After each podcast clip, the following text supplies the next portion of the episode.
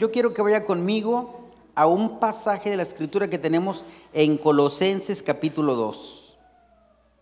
Colosenses 2, el verso 13 al 15. 2, 13 al 15. Dice la palabra de nuestro Dios de la siguiente manera en el nombre del Padre, del Hijo y del Espíritu Santo. Y a vosotros, estando muertos en pecados y en la incircuncisión de vuestra carne, os dio vida juntamente con Él, perdonándoos todos los pecados. Él anuló el acta de los decretos que había contra nosotros, que nos era contraria, y la quitó de en medio clavándola en la cruz. Y despojó a los principados y a las autoridades y los exhibió públicamente, triunfando sobre ellos en la cruz. Gracias por tu palabra, Señor, en esta hora. En el nombre de Jesús te ruego que ministres el corazón, la vida de cada uno de los aquí congregados y los que nos escuchan, Señor. Muchas gracias por tus bendiciones, Señor, y por estos 200 años de independencia. Gracias. Gracias, Señor, porque más allá de ello, ahora tú has venido a ser el héroe libertador de nuestros pecados, Señor. Gracias, Jesucristo, por ser tan bueno, maravilloso, glorioso, Señor. Gracias. Presídenos, Señor, en el nombre de Jesús. Amén, amén y amén. Pueden ocupar sus lugares, hermanos. Como estamos nosotros en este tiempo celebrando este mes patrio, hermanos, el mes de septiembre, donde hace dos días se celebró el Día de la Independencia de, de México, su independencia. Y cuando nosotros hacemos este recuento, hermanos, bueno, eh, quiero mencionar que había una lucha por la libertad, una lucha por la libertad de justicia. Ustedes saben la historia y posiblemente algunos que haya aquí maestros pues saben la historia mucho mejor que yo, ¿verdad? Porque soy, yo de profesión soy contador, no soy, no soy maestro, pero me gusta, ¿verdad? Me gusta también este, estudiar un poquito. Y por otro lado, pues soy pastor. ¿verdad? Ya más de 35 años, hermanos. Y entonces quiero mencionarles a ustedes en esta hora sobre, sobre esa lucha, un poquito nada más hacia abuelo de pájaro, ¿verdad? Abuelo de pájaro, sobre la lucha que hubo, hermanos, ante la conquista de los españoles a México o a nuestra nación, mejor dicho, que llegó a ser la Nueva España, allá por los años 1500, pero en el año de 1810 hay una iniciación en etapas, hay una organización y hay una consumación de la libertad, hermanos. ¿Por qué luchaban los, los criollos? ¿Por qué luchaban los, los que habían nacido aquí y que estaban en el, por decir así, en el gabinete del virreinato, hermanos? ¿Por qué luchaban? Luchaban por la justicia, luchaban por la libertad, luchaban, hermanos, por la abolición de, este, de la esclavitud, luchaban, hermanos, para, para sacar adelante porque no había prosperidad en la, eh, eh, con los indígenas, entre nosotros, en nuestro pueblo, no había. Y ni se, ni se vislumbraba absolutamente algo, algo bueno. Ustedes saben, nos saquearon, nos robaron. La plata, el oro, las minas, se apoderaron de ellas, se asentó, los virreinatos gobernaban desde España, mandaban a un, el rey y mandaban a, un virrey aquí a, a la América. Hermanos, se levantaron estos hombres insurgentes así llamados y se juntaron en una casa, hermanos, a tomar chocolate, allá en Querétaro. Y dentro de esas, eh, dentro de estos insurgentes y estos hombres que se juntaban ahí en la mesa, don Miguel Hidalgo y Costilla, eh, Miguel, eh, este otro Allende, el Dama, este José Ortiz de Domínguez, su esposo Miguel, Miguel Domínguez, en fin, cuando se reunieron, se reunieron para empezar una iniciación y levantarse, hermanos, porque ya no querían más este tipo de virreinato donde se habían enseñoreado y donde no había prosperidad y donde había mucha esclavitud. Imagínense, no había justicia.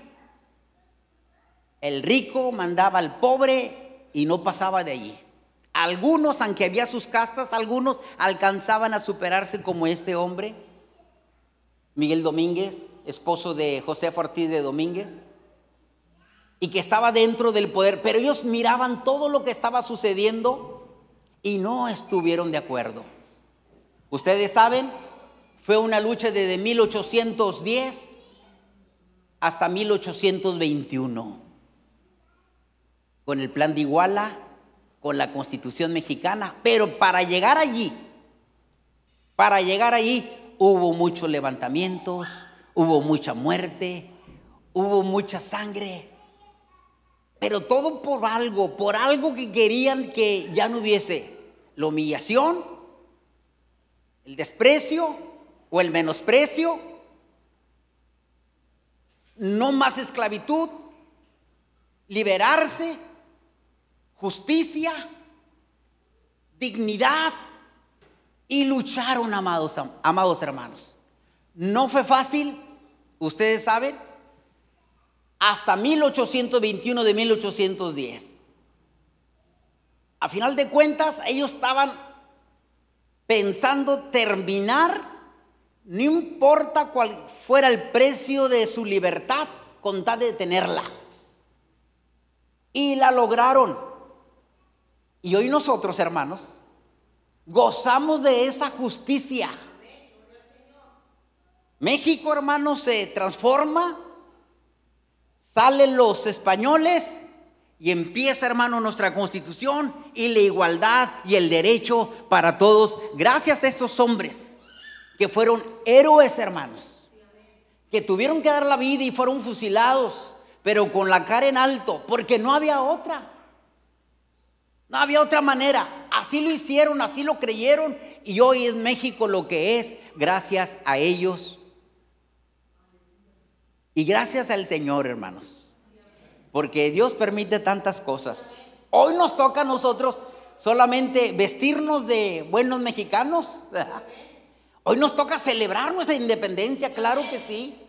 ¿Verdad? Aunque se ha perdido ese ese patriotismo, dijo la hermana Cuca ayer, ¿verdad? Se ha perdido porque ya nadie va a los desfiles.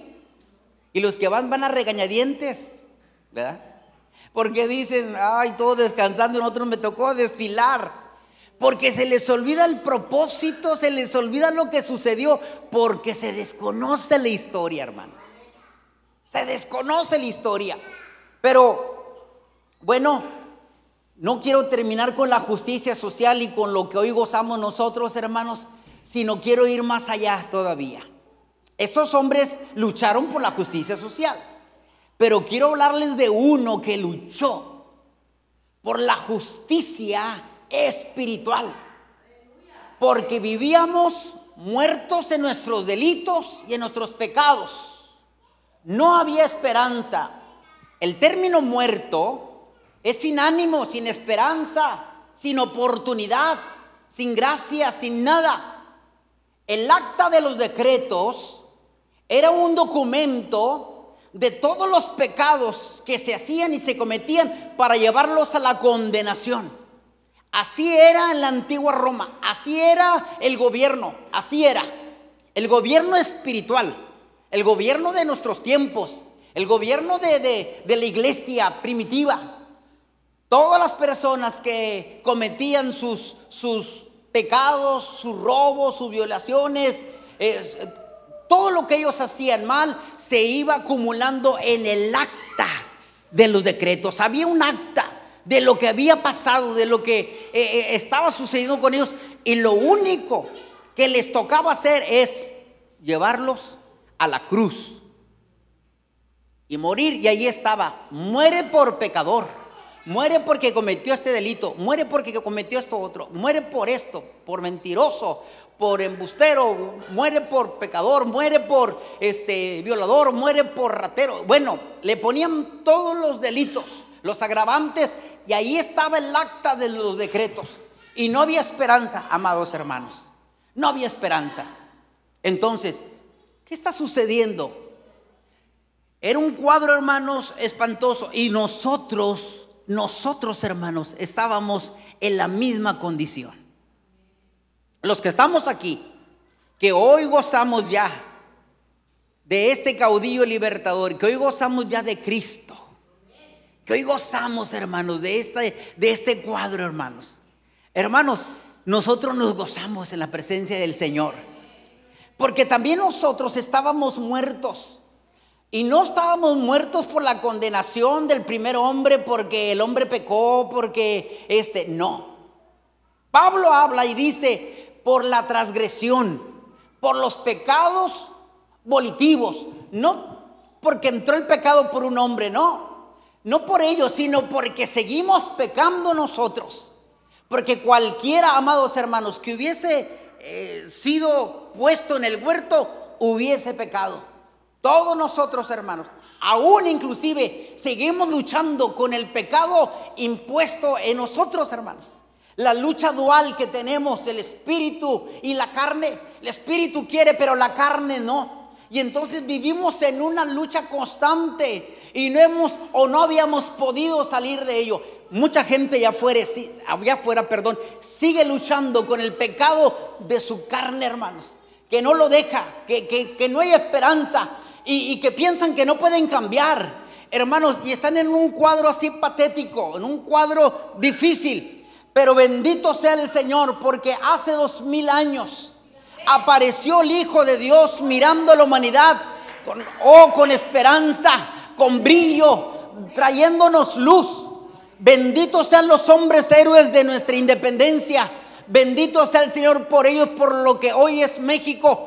Pero bendito sea el Señor, hermanos, por el mundo entero. Porque el mundo entero recibió la esperanza de gloria, recibió a Jesucristo, vino, nació, nos dio esperanza, se glorificó desde el pesebre y fue morir a una cruz. Y dice Pablo que en esa cruz, ahí colgó el acta de los decretos todo lo que a usted lo ponía en enemistad con Dios, su mentira, su egoísmo, su orgullo, su falsedad, hermanos, su violación, sus pecados, todo ahí lo puso el Señor en la cruz del Calvario, el acta de los decretos, que solamente la justicia a través de la sangre de Cristo podían ser abolidos, podían ser quitados, censurados. Solamente la sangre de Cristo que limpia todo el pecado del mundo podía haber hecho eso. Y dice la palabra que esa sangre sigue emanando desde el Calvario. Esa sangre sigue limpiando, sigue perdonando. Amados hermanos, bendito sea el Señor que nos miró en el pozo, en el lodo cenagoso, que nos sacó con cuerdas de amor, amados hermanos, que, que vino y, nos dio la esperanza y nos ha perdonado. Amados hermanos, y que la gente que hoy en día se da cuenta de la situación en que está, solamente quiero decirles que Cristo le puede sacar de ese hoyo. Que Cristo solamente, porque todos nosotros, hermanos, todos nosotros estuvimos en una situación así. Todos nosotros nos hundíamos, hermanos. Todos recordarán su pasado. Nos hundíamos en, en, pantano, en lodo cenagoso, en, en arenas o tierras movedizas y todos nos hundíamos.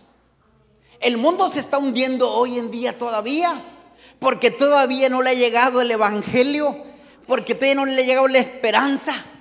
Pero cuando se den cuenta que están perdidos totalmente, tendrán que mirar al Señor Jesús, tendrán que mirar al héroe libertador, tendrán que mirar a Jesucristo, el Hijo de Dios, que vino a abolir la esclavitud, que vino porque estábamos nosotros siempre haciendo lo malo, yéndonos al pecado y el pecado y el pecado por, por la lucha por lo que había dentro de nosotros, porque David lo había reconocido, en pecado he sido formado y en pecado me concibió mi madre, porque no puedo salir pero bendito sea el Señor, hermanos.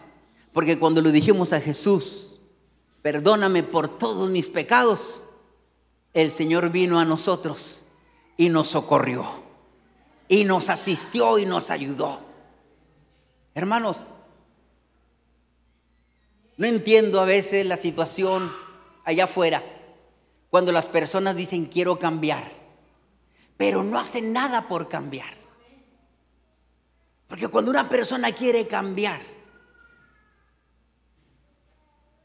verdaderamente quiere cambiar, cambia, cambia mirando al Señor, cambia poniendo su mirada en Él.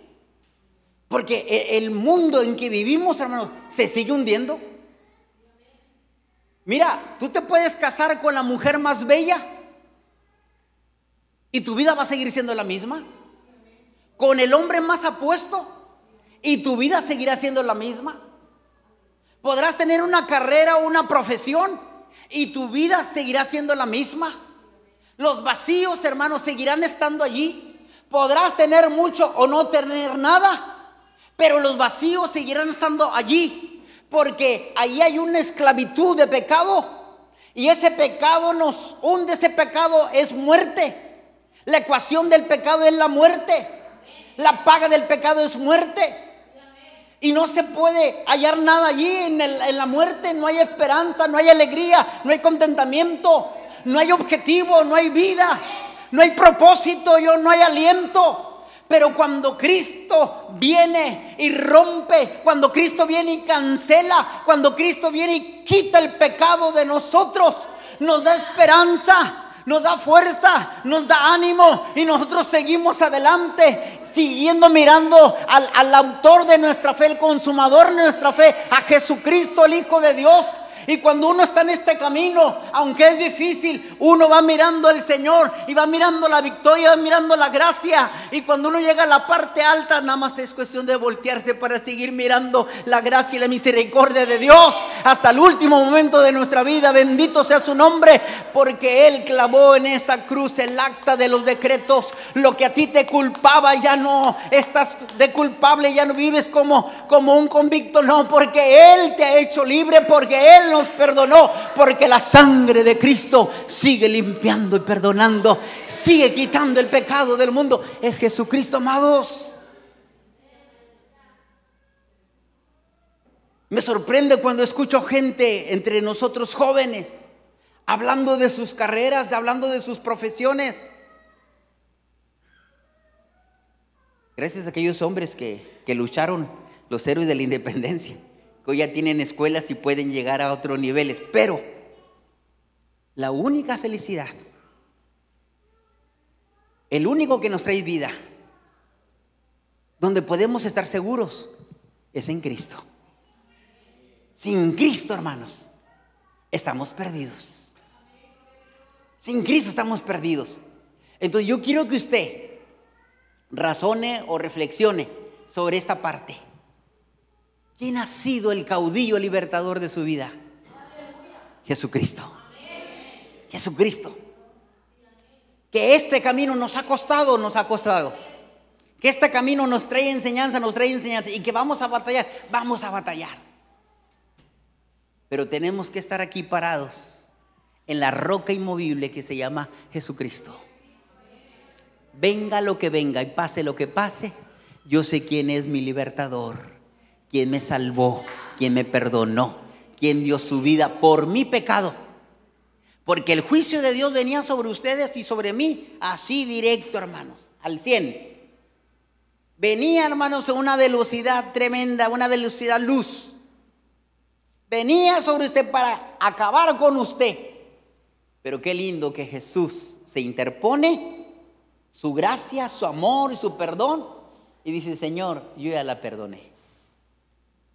Señor, yo ya lo perdoné. Y ese perdón, hermanos, que hemos recibido de Cristo, nos tiene que traer contentamiento. Porque ya no estamos muertos en delitos ni en pecados. Gracias al Señor por este caudillo libertador que nos trajo la independencia espiritual. ¿Verdad? Que nos sacó de la esclavitud el pecado, al cual le damos la honra y la gloria y la alabanza. Y hasta que usted y yo no reconozcamos que es el Señor nuestro caudillo libertador, jamás, de los jamases, seremos felices, hermanos. Amén. Es Cristo nuestro libertador y el caudillo libertador. ¿Cuántos tienen este caudillo libertador ya en sus vidas? Bendito sea el nombre del Señor. ¿Cuántos de aquí no lo tienen? Yo quiero que se vaya con ese caudillo libertador, que se lo lleve en el corazón. Hermanos, tan fácil y tan sencillo es decirle, Señor, perdóname. Los que me escuchan, tan fácil decirle, perdóname. Siempre y cuando quiera usted cambiar. Porque se queda uno pensando, ¿por qué? ¿Por qué no quiere cambiar? ¿Por qué quiere seguir viviendo así? Si ahí no hay vida. El, pecado esclaviza. Esclaviza. Ay, es que no quiero, es que no quiero. Pero ¿a dónde te lleva el pecado?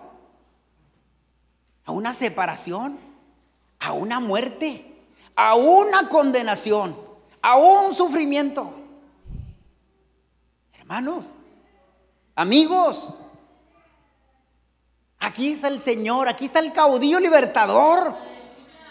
Dígale, Señor, ayúdame, socórreme, sácame, independízame, ¿verdad? Y Él lo hace, amados. Hermanos, hasta que no veamos la necesidad que tenemos de Dios, nos vamos a acercar a Él. Vea su necesidad, véala. Que el Espíritu Santo en esta hora lo haga ver la necesidad espiritual. La necesidad que tiene del Señor, hermanos. Y es porque, hermanos, no hay otro. Ya nadie más va a venir. Bueno, el que viene es Cristo, pero ya nomás viene por su iglesia. Por aquellos que le recibieron y le pidieron perdón y que le dijeron, vámonos por aquí y están sirviendo al Señor. Que no es fácil, no, no es fácil, pero aquí seguimos. Aquí personas grandes de edad, hermanos, que tienen años sirviendo al Señor. Sirviendo al Señor. Y me causaba ternura en, la mañana, porque más de 40 años o 50 años nuestros hermanos han servido al Señor. Y, mientras que yo hablaba con la hermana, le dice a, a su esposo de 78 años, 7, 8, le dice, le digo yo, este, bueno, hermanos, y le digo, hermano, véngase para acá. Y la hermana dice, chiquito, véngase para acá conmigo. Y digo yo, ¿quién hace eso? Solamente el Señor. Otro dijera, ¿a qué me quieres, vieja? Aquí estamos bien, siempre estamos juntos. Dijo, véngase para acá, para acá chiquito. Esa palabra se me quedó. Véngase, chiquito, para acá. ¿Quién hace? Cristo lo hace, hermanos. Cristo lo hace. Y más de 45 años, hermano. Y con una edad de arriba de los 75 años. ¿Verdad? Hermanos, Cristo es el que nos perdona. Nos da felicidad, alegría. El gozo del Señor nuestra fuerza. Entonces, ¿usted quiere su caudillo libertador? Usted quiere ya no estar esclavizado. Es que hermano, no puedo dejar el cigarro, no lo puedo dejar. No puedo dejar la maldicioncita. Más cuando me enojo, la viento. No puedo dejar, no puedo perdonarlo al desdichado. No puedo perdonar. Y empiezan, empiezan, hermano. ¿Quién te puede quitar eso y sanar eso? Es que si usted lo conociera, la conociera, hermano lo que yo he vivido, lo que yo he pasado. No es fácil, hermano, ser cristiano. Hermanos, no creo que a usted le esté costando lo que le costó a Cristo. Morir, hermanos, desangrado en una cruz para limpiar tu pecado y el mío. Ahí está el caudillo. Entonces, vamos a ponernos de pie. Vamos a ponernos de pie y vamos a cerrar nuestros ojos. Y miren, vamos a hacer algo. Si de usted ya es el caudillo libertador Jesús, gloria a Dios. Dile gracias Señor, porque un día me perdonaste mis pecados. Inclinamos nuestra cabeza, oramos al Señor todos, hermanos. Y en este momento vamos a, orar al Señor. Si aquí hay alguien, todos con nuestra cabeza agachada, los que somos ya salvos, y, hemos conocido a Cristo y, estamos en este camino y estamos luchando por mantenernos salvos hasta que Cristo venga, gloria a Dios. Sígalo haciendo. Pero el que se siente inseguro de su salvación, de su libertad, a mí me gustaría que levantara su mano y que invitara al Señor Jesús a venir. Yo quiero hacer una oración por usted, pero que diga, yo pastor, yo quiero recibir a Cristo como Señor y Salvador. Pero que sea voluntario y que diga, ah, este es el momento, este es el tiempo. Mientras que todos con nuestras cabezas agachadas, orando al Señor, habrá alguien aquí de los que nos escuchan. Deténgase un momento y haga una oración conmigo. Pero si usted la quiere hacer de los que estamos aquí, en este momento lo podemos hacer. Gracias por esas manos levantadas. Si hubiese alguien más, ¿verdad? Hágalo en este momento. Yo quiero orar por usted y decirle, Señor, ayúdame. Amén. Ayúdame. Padre maravilloso, en el nombre de Jesús, yo sé que tú eres el que vino y murió en la cruz para perdonarme, para derramar la última gota de sangre. Yo sé que tú eres, Señor. Nadie ha muerto, Señor, para perdonar mis pecados, solamente tú, Jesús. Y llevaste en esa cruz el acta de los decretos, Señor, y la anulaste, la cancelaste, pagaste el precio, Señor.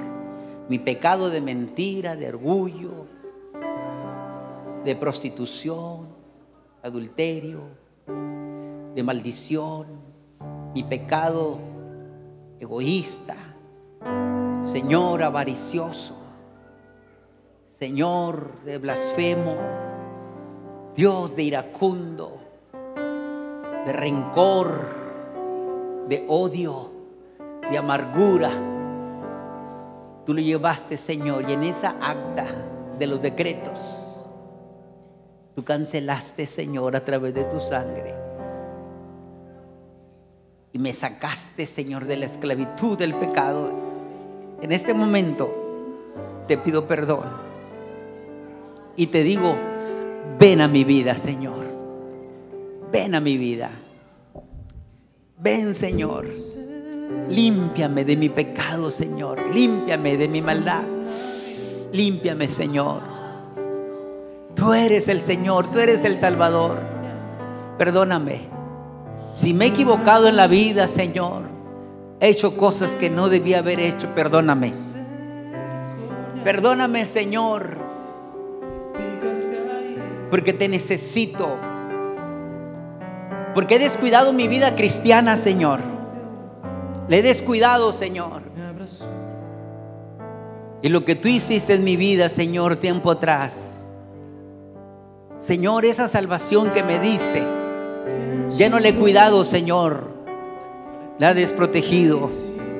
Pero tú estás aquí para perdonarme, Señor. Y te pido perdón por mi vida por mi vida de creyente, Señor, que no la he vivido como tú deseas que la viva. Porque no he orado, porque no he buscado, porque no he leído, porque no me he consagrado, porque no he ayunado, porque, Señor, porque no me he llevado bien, Señor, en mi relación contigo. Perdóname, Señor. Perdóname. Pero tú estás aquí. Como ese caudillo libertador. Perdóname y que recuerde el acta de los decretos, Señor, que tú ya la aboliste, que tú ya, Señor, la cancelaste, que tú, Señor, llevaste nuestros pecados, Señor, y los arrojaste a lo más profundo de la mar, por tu misericordia, Señor. Levántanos, Señor, levanta hombres y mujeres, Señor, mirándote a ti siempre y agradándote a ti. En el nombre de Jesús. Gracias. Gracias Señor. Gracias por tu misericordia. En el nombre de Jesús.